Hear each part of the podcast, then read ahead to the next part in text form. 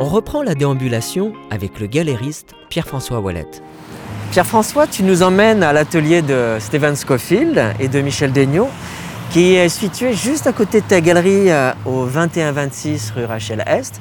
Qu'est-ce qui a motivé ton choix de nous faire découvrir ce lieu?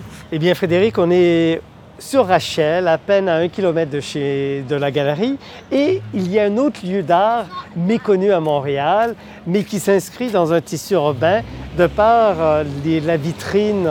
Donc, ce projet de Steven et de Michel, c'est vraiment d'amener de l'art au niveau du piéton, de la personne qui se balade. Et, et euh, de cette façon-là, on découvre de l'art contemporain dans un lieu comme sur, le bord d'un trottoir, une autre belle vitrine à Montréal. Alors, il y a plusieurs lieux comme ça à Montréal qui ont des, vitrines. On peut penser à la centrale sur Saint-Denis, euh, Saint-Laurent, où j'aurais pu vous emmener. Mais là, je me suis dit, c'est sympathique parce qu'au-delà d'être une vitrine euh, sur l'art, c'est aussi leurs ateliers d'artistes. Alors donc, c'était aussi arriver dans, dans leur univers comme artiste. Alors Pierre-François, on est arrivé au 21-26 Rachel Est.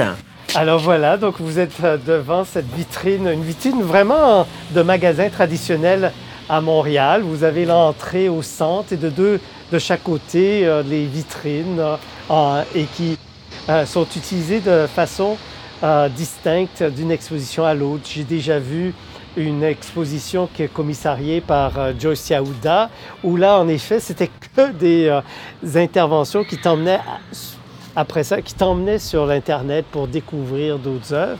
J'ai vu des installations d'œuvres qui étaient plus de nature sculpturale. Et ici, aujourd'hui, on a donc deux tableaux suspendus, donc euh, pas accrochés au mur, alors qu'il y a des murs des chaque côté. Ils le mettent en face pour que les, le passant, même la personne qui circule en auto, eh bien, les œuvres qu'ils ont choisies de Catherine Bolduc euh, euh, peuvent vraiment vous arrêter euh, en plein chemin pour essayer de comprendre ce que vous voyez. Alors, je trouve qu'ils font une utilisation vraiment intéressante de ces lieux et c'est pas quelque chose qui était méconnu puisque Art Souterrain, vous avez tellement utilisé ces espaces vacants. Alors qu'ici, c'est pas un espace vacant, c'est un espace de travail, mais dans la très grande générosité de Michel et de Steven, c'est donner de la place, une autre vitrine, une autre vitrine à l'art. Allons-y, rentrons. Bonjour, bonjour. Bonjour. Alors, moi, je suis ravi d'être dans votre lieu parce que euh, moi, je pense que j'ai dû passer ces dernières années une centaine de fois devant, euh, devant les vitrines qui étaient euh, commissariées autant par Pascal Baudet, Joyce Yaouda ou, ou Marie Perrault. Euh, et, donc, c'est toujours un peu mystérieux de, se dire qu'est-ce qu'il y a à l'intérieur de cet ancien commerce. Mais euh, à vous deux, alors je ne dis pas ça pour vous effrayer, mais vous, vous cumulez près d'un siècle de carrière artistique. Vous continuez à être actif et vos projets sont florissants. Qu'est-ce que vous faites pour maintenir cette flamme qui pourtant peut s'éteindre à toutes les étapes d'une carrière? Ça, c'est une bonne question. Mais, c'est une euh, sorte de, dialogue, un dialogue qu'on a développé depuis des années. Et c'est un, un, dialogue qui a débuté avec nos enseignants, avec, avec les artistes qu'on a rencontrés, avec les amis qu'on a fait. Et puis ça se poursuit avec, euh, avec de nouvelles rencontres. Et puis, euh, oui, c'est vraiment basé sur un dialogue, je dirais. Ouais.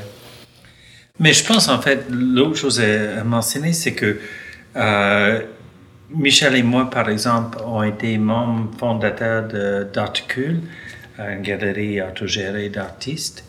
Et c'était une époque où, en fait, il n'y avait pas vraiment euh, euh, tout un milieu, il n'y avait pas toutes ces, galeries, euh, ces, centres d'art. Il y avait Véhicule, il y avait la Chambre Blanche, il y avait Motivation 5, mais c'était à peu près tout ce qu'il y avait. Donc, en fait, c'était un peu do it yourself mais c'est cette idée de s'engager avec le, milieu.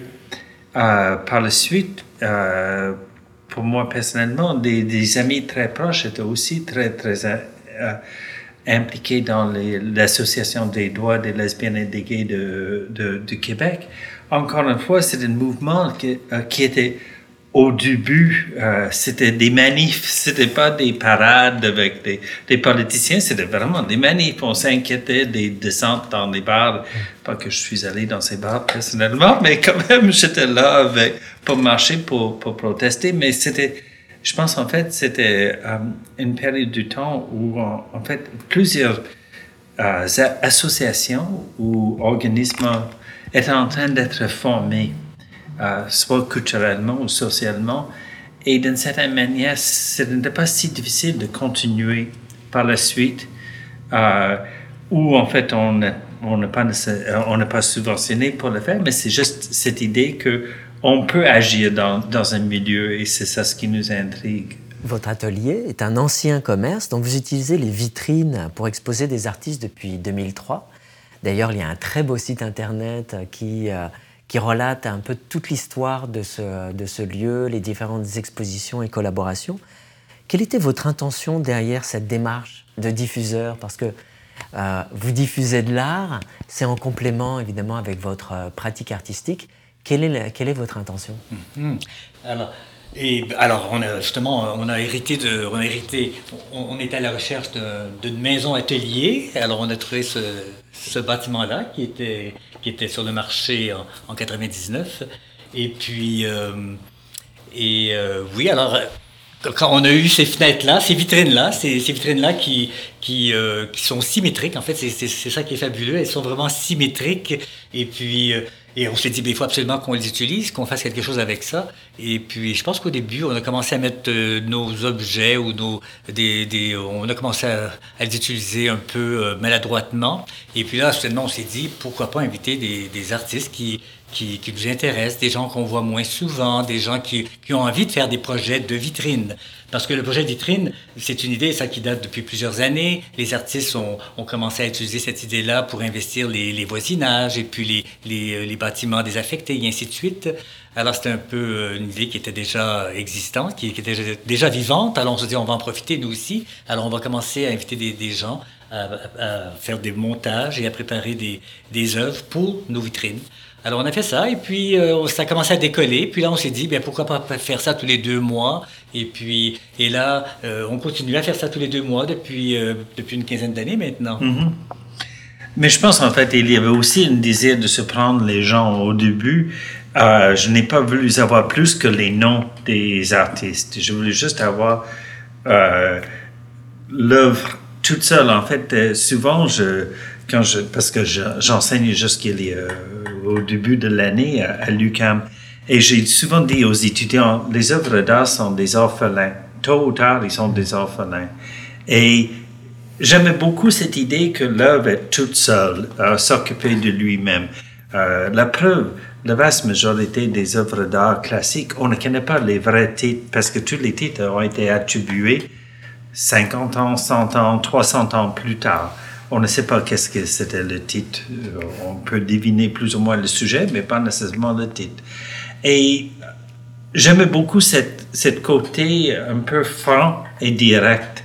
Euh, peut-être c'est une réaction justement cette idée des, des, textes de démarche et tout. Je, me suis dit, on va aller directement, mais c'est aussi euh, souvent les coups de cœur de, la part de Michel et moi. Par, je me souviens euh, euh, euh, des dessins de l'année La Vaillante que j'ai vus à différents moments et, et on avait un vif désir de simplement vivre pendant quelques mois avec les, ces dessins où c'était vrai pour plusieurs des artistes. Pierre Bourgault, on était à Saint-Jean et on a visité son atelier. Il y avait un, une toute petite maquette et c'est un peu le classique, on est attiré par les choses qui ne, que l'artiste ne veut pas montrer. On regarde, il, il voulait nous montrer ce qu'il faisait, mais moi je regardais la maquette qui était dans le coin et je me suis dit, mais ça serait drôlement beau dans, dans, dans, les vitrines. Ça a pris du temps pour convaincre Pierre que c'était ça ce qu'on montre et pas la chose qu'il voulait montrer. Mais, mais je pense en fait c'est un peu ces moments-là de, euh, de vivre avec aussi ces œuvres. Euh, c'est quand même un plaisir. Et je crois que le plaisir est une partie très importante dans les œuvres d'art. C'est facile à oublier, mais c'est là, c'est important. C'est ça ce qui, ce qui fait en sorte que les gens continuent euh, après des années. On va faire un peu, on va faire une, un peu comme une petite visite guidée de, vos deux espaces, comme ça les, auditeurs vont imaginer à quoi ressemble le lieu. Mhm. Euh, donc, Stéphane, on te suit, tu nous emmènes dans ton atelier. Certainement, oui. En, fait, mon, atelier est plus en, deux étages. Euh, parce qu'ici, c'est la partie plus propre. Je fais des dessins, par exemple. Euh, mais je travaille aussi sur les maquettes ici. Ce n'est qu'une succession de, surprises. Hein. On va au sous-sol. On pourrait jamais imaginer d'avoir un autre espace. Donc, il y a les, moules ici. Euh, bon, ben, c'est les tout petites moules, euh, les lastimères. Je travaille beaucoup ici en bas. Euh, avec la cire ou la céramique. C'est le rêve de tous les artistes d'avoir un espace de travail aussi, déjà aussi organisé, avec tous ces, ces, systèmes de scie circulaires, de moulage, de, de, tables, réceptacles. Oui, et le grand avantage, c'est que je ne suis pas grand.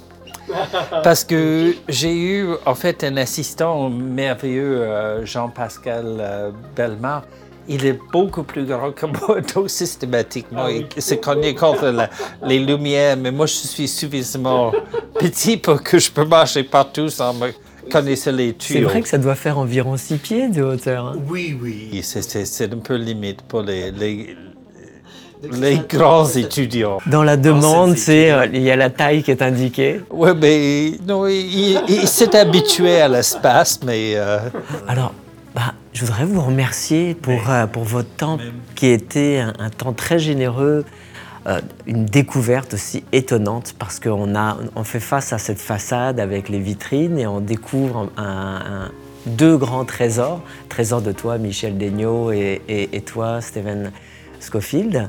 Je vous remercie de nous avoir autant, euh, aussi bien accueillis et on, on aimerait vraiment repasser pour en savoir davantage. Merci, puis vous êtes bienvenue de, repasser, on vous invite. Bon, bah là, là, on sort de l'atelier de Stephen Scofield et de Michel Degnaud.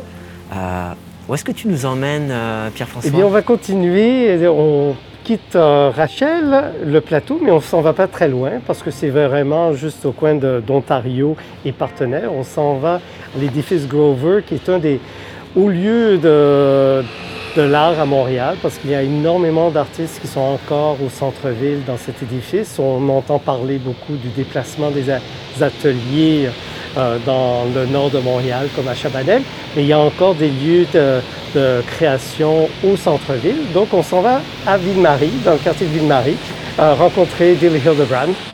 Dans quel genre de famille as-tu grandi, Pierre-François?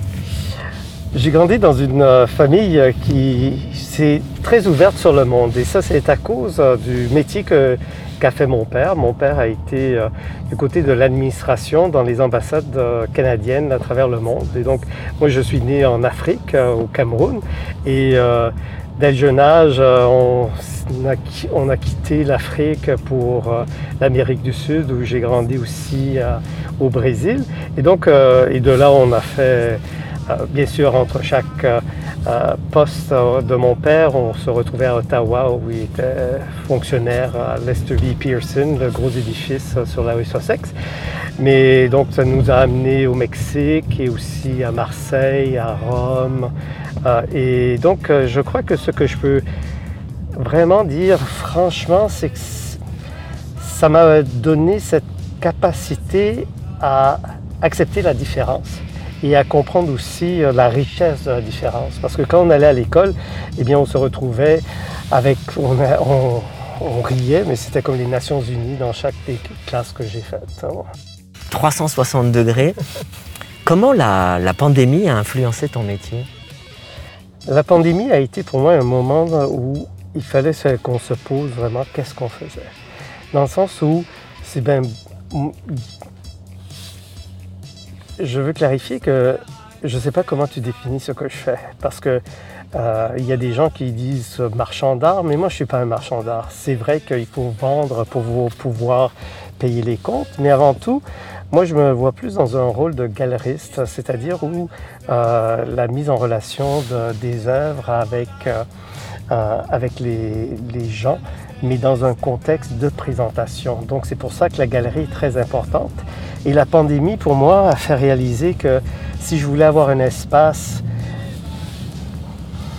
qui pouvait être hein, euh, viable durant ce, moment de la pandémie, il fallait qu'on ait aussi une présence importante sur le monde euh, virtuel qui est l'Internet. Alors pour moi, ça a été le plus gros impact, c'était de comprendre comment on pouvait euh, faire l'expérience de la rencontre de l'art sur place via le médium de virtuel. Que, donc on, on, a ouvert une chaîne YouTube, on a ouvert un, compte Instagram, on a fait des entrevues avec les artistes. Ça nous a vraiment obligés de trouver des nouveaux moyens de communiquer avec les gens. Et donc, par exemple, si vous allez sur mon site internet, il y a une petite euh, vidéo promotionnelle. J'aurais jamais fait ça comme ça, mais on a embauché des experts qui, ont, qui nous ont accompagnés pour qu'on puisse développer euh, une vidéo qui introduit en 90 secondes tout ce que je fais. Alors, ça a été une façon pour nous de, euh, de repenser la communication. Mais aussi, euh, ça a aussi validé le choix que j'ai fait de quitter le Belgo où j'étais au deuxième étage pour me rendre sur la rue Rachel avec pignon sur rue parce que même durant les fermetures des commerces, nous étions capables de programmer des expositions en vitrine. Donc, euh, que ce soit durant les couvre-feux ou les gens qui se baladaient avec le chien ou durant la journée, il y avait des expositions qu'on faisait, des mini-expositions. Euh, des mini-expositions et aussi, donc, euh, on s'est amusé à, faire des expositions avec des liens virtuels. Donc, on a joué aussi la notion du code barre et les gens qui se promenaient sur, devant notre vitrine pouvaient télécharger toute l'information et même entendre l'artiste leur parler. Alors que euh, d'habitude, on n'aurait pas fait une entrevue avec une un artiste, mais là, tout était documenté parce qu'il fallait apprendre à communiquer de façon euh, immédiate avec les gens. Selon toi, Pierre-François, quelle est la place de l'art contemporain à Montréal aujourd'hui? C'est une grande question parce qu'il faut définir quelle place. Parce que sur, si tu regardes par rapport au tissu urbain, l'art se retrouve partout aujourd'hui. On est vraiment choyé à Montréal et euh, par les différents programmes d'art public. Donc, euh, tu te tournes la tête, il y a de l'art autour de toi. Euh, il y a aussi la place de l'art, c'est que c'est au cœur des activités montréalaises. Quand on regarde la fréquentation des musées, c'est vraiment étonnant. Les, les gens aiment visiter les, les lieux d'exposition. Alors la place de l'art, je crois qu'elle est importante. Est-ce qu'elle fait partie euh, du quotidien de tout le monde? Je ne pourrais pas le dire, mais il y a ces possibilités d'avoir des rencontres avec l'art contemporain. C'est pour ça que j'essaie toujours de définir les termes. Quelle est la place? Je crois qu'elle est importante. Quelles sont les qualités indispensables d'un propriétaire de galerie? La passion. euh, encore là, ta, question nécessite des nuances parce que euh, on peut avoir des, galeries de nature plus commerciale, comme tu peux voir euh, au centre des congrès ou sur certaines rues plus touristiques de Montréal. Et après ça, tu as des galeries qui font un travail un peu plus d'art actuel pointu, disons.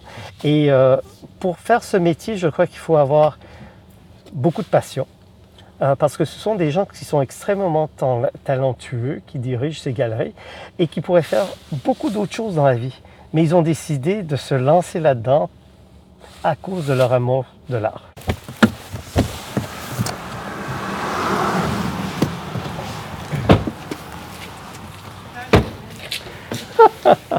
donc, donc, nous voilà sur la rue Partenay.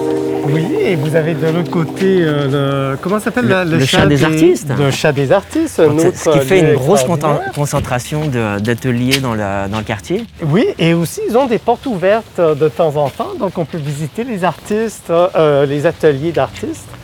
Ah, ça, c'est magnifique. Si on pouvait avoir un petit peu plus de projets de ce genre de façon plus centrale, ce serait extraordinaire. Ben oui. Hey Dill Hello Bonjour Dil Alors Frédéric, Enchanté, enchanté, Ravi de te rencontrer Dil. Oui, c'est ça. Sandra, et là je vais dire Thomas. Salut Salut Thomas Thomas. Thomas, c'est bien? Ah oui, et Thomas Salut, Ah oui Hey, how are you? Good, how are you? Good, good, good. Right, maybe elbows is the right Well, I'm just, uh, I'm still, I'm still like Ah, les artistes. very gooey. Yeah? I've been here 10 years, but I, I've only met the people around me. Okay. At, Bill, whi- uh. At which floor do uh, are you? second. Uh, se- second floor. Second floor. Yeah. Second floor. But uh, you don't uh, move your works of art through this. No, no, there's a there's a, an elevator. in the Uh, back. Aha! Yeah, there's a few elevators. Sorry, I'm uh, doing the chit chat, but I think they are going to plug you in. Okay, sure. Oh, you're still uh, recording right now? Yeah, they've been recording Ah, I see. Okay. even the sounds of the plays. En parlant du son ambiant, je crois qu'on a vraiment été servi avec l'aspirateur des voisins. Ouh, et moi je vais voir des nouvelles œuvres. Allez, après vous. Okay. I love that building. It's nice. It used to be a biscuit factory. ah, biscuits. Yeah, that's okay. I was uh, I was uh, doing some research and Okay. I didn't get the information. Yeah, there's some beautiful photographs in the basement of the old building from, you know, the 30s or something. And it's actually, you know, Jackie Robinson, the baseball player. Well, he used to play at the baseball field. There's a school there now. But um, you'll also see in the basement of this building some photographs of the baseball diamond as it was before, obviously, the school was built. And uh, there's a memorial on the corner, too, of Jackie Robinson. Dill nous raconte un peu l'histoire du quartier, où le joueur de baseball afro-américain, Jackie Robinson, a joué à la fin des années 40. D'ailleurs, il existe une impressionnante murale à son effigie au coin des rues Napoléon et Saint-Laurent sur le plateau Mont-Royal. Was the first black player. Okay. What a uh, what a baseball? story! It's unbelievable. Yeah, yeah, yeah. And It's- do you know how many uh, artist studio there are in the Oh building? gosh, I mean there has to be a couple hundred probably. Yeah, Oh, okay, that's huge. there's all kinds of. There used to be a lot more painters than maybe there are now, uh, like or contemporary sort of visual artists. But now there's more people who work in that theater or in design or I think uh, also internet companies, things like that too. So it's shifted over the ten or so years I've been here. Nous avons conduit l'entrevue en français et avons fait le choix de laisser les réponses de Dill en anglais. Nous croyons que cela souligne le caractère linguistique particulier montréalais. Comment te présentes-tu à quelqu'un qui ne te connaît pas? Oh yeah, um, I was fortunate in the uh, early days to be to have an artist. I was so I was in a, a, a student at uh, Concordia in the MFA program, and I had an exhibition in the graduate space. And um, I think I ha- what ha- happened was that um, well, the story I, I heard is that Geneviève Cadieux saw my show, and she mentioned it to uh, to her gallerist René Blouin and it was Rene who, who actually came to the show. And I remember walking by. He didn't address me directly. I was happened to be walking by, and I saw him in my exhibition, of course, as an artist. And uh, I was very curious to see what his his reception of it would be. Um, and then you know he, he he left, and then at some point later, I can't remember exactly, but I, I was it an email I received maybe from Pierre Francois. I think Rene had spoken to him about about the show. Thought maybe Pierre Francois might be interested because I think maybe at the time Rene's uh, the kind of things that he was doing in the gallery didn't quite fit with what I was doing.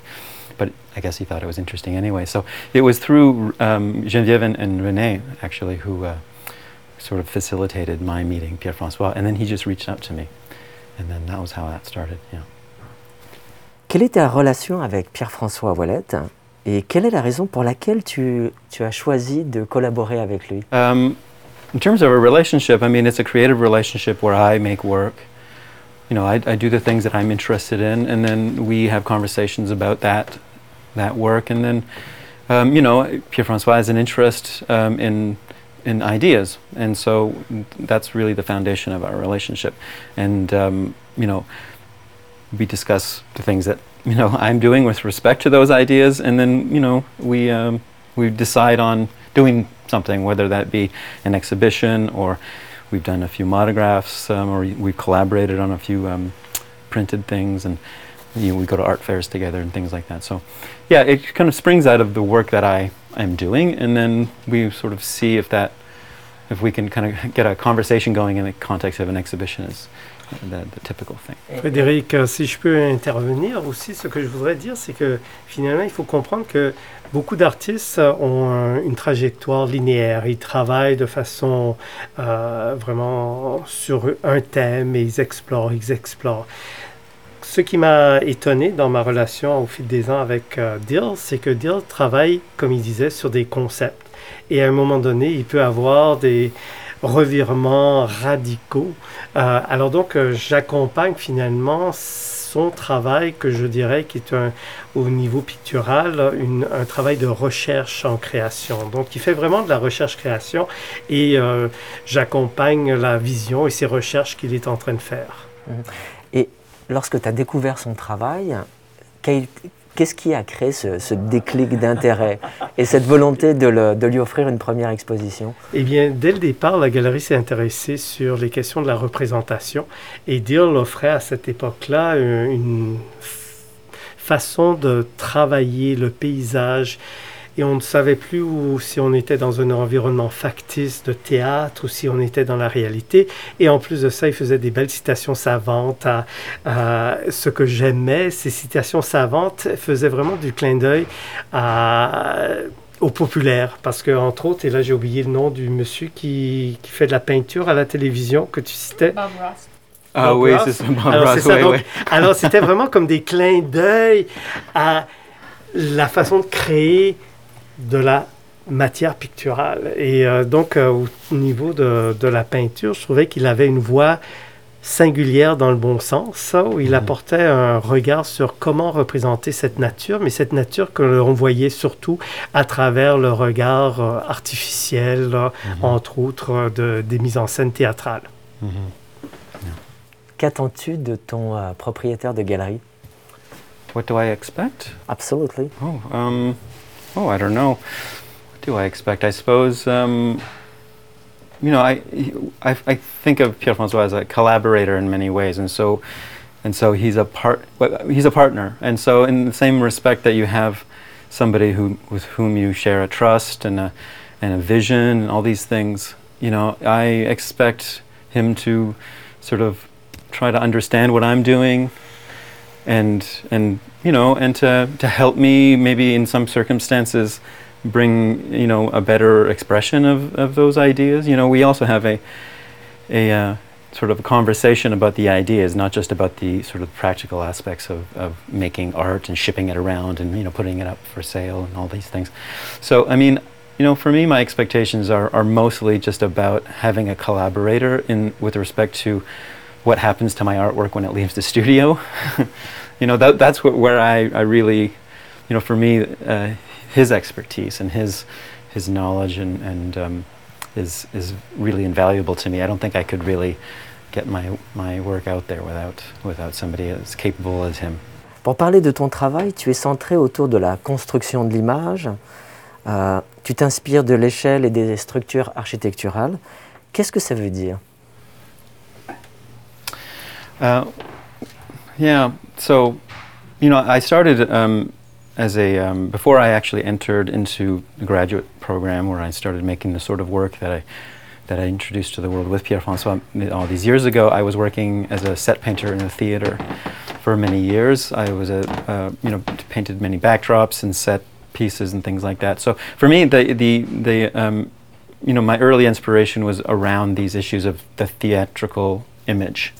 And what does that mean? Uh, we mentioned earlier about Bob Ross. You know, I liked him because his work kind of in a sense domesticated wilderness in a way and sort of brought this kind of scary concept of the wild into a, context where we could sort of see it simplified and uh, t- sort of takes the, the menace out of it. So I liked this idea of using uh, the kind of the theatrical sort of things that I learned with respect to how representation can be created in this way to sort of explore the, the idea sort of more broadly. So for me, architecture and nature are these two things that stand apart from each other, but then also integrate in, in many ways as well. So I like how, you know, it's almost a binary relationship, whereas architecture is the sort of the cocoon that we build around ourselves to protect ourselves from what we can't really foresee or understand, which is represented by wilderness. So for me, the whole thing really centers on this,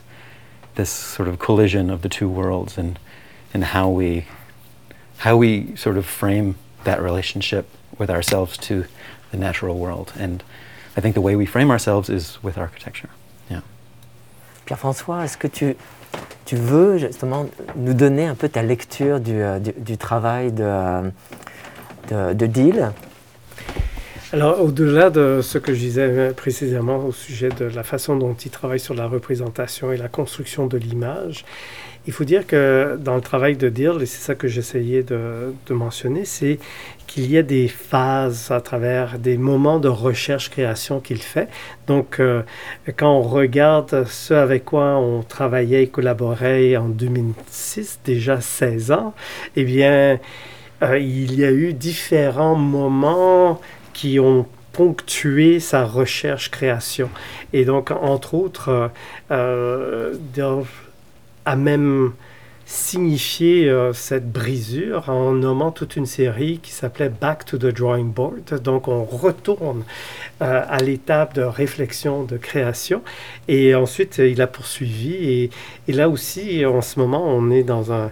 Pour moi, euh, et je crois que dire tu vas partager euh, cette impression-là aussi, on sent ton retour pas un retour, ben oui, un retour du balancier après un certain nombre d'années où tu as travaillé sur encore là les couches et les surfaces, mais en matérialisant ça, en peignant ou en faisant, en faisant du flocage sur des plaques d'acrylique que, tu euh, assemblais en sandwich. Là, tu reviens à ton amour de l'huile sur la toile, où là, tu joues tout, avec tous tes moyens, hein, la, le trompe-l'œil, et où tu diriges le regard de, du visiteur qui ne sait pas s'il y a une photographie que tu as juste collé et peint dessus ou si c'est vraiment un travail de grande minutie où tu as reproduit une photo pour ensuite la détruire par tes couches successives. Alors donc, euh, il faut voir le, le corpus de, de avec ses différentes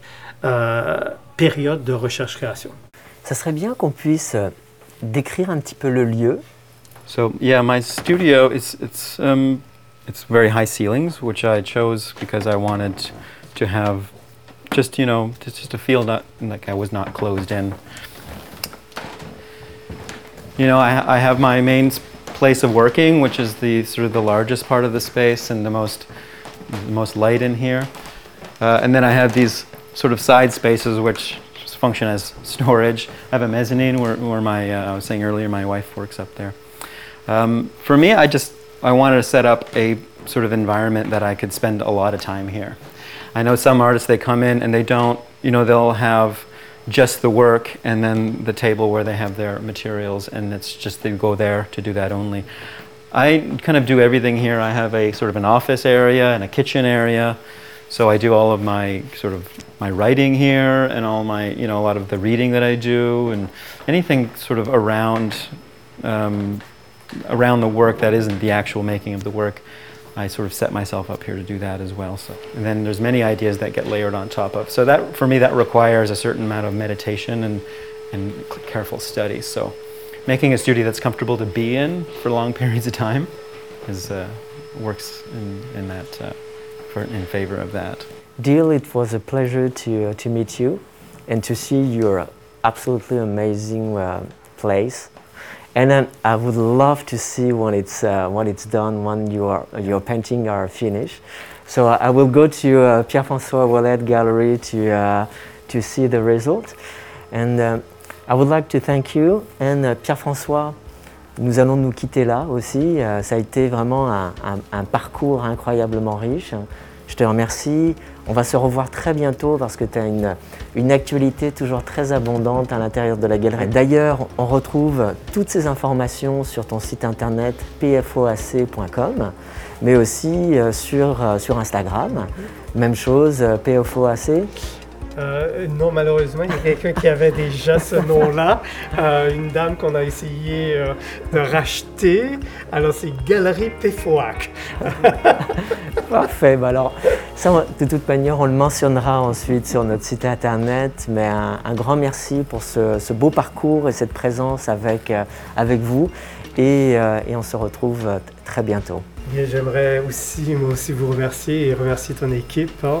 Et aussi, pour moi, c'était un plaisir de vous faire partager aussi, pour moi, la proximité euh, euh, des lieux euh, qui m'habitent dans mon monde quotidien, mais aussi dans mon monde de l'art.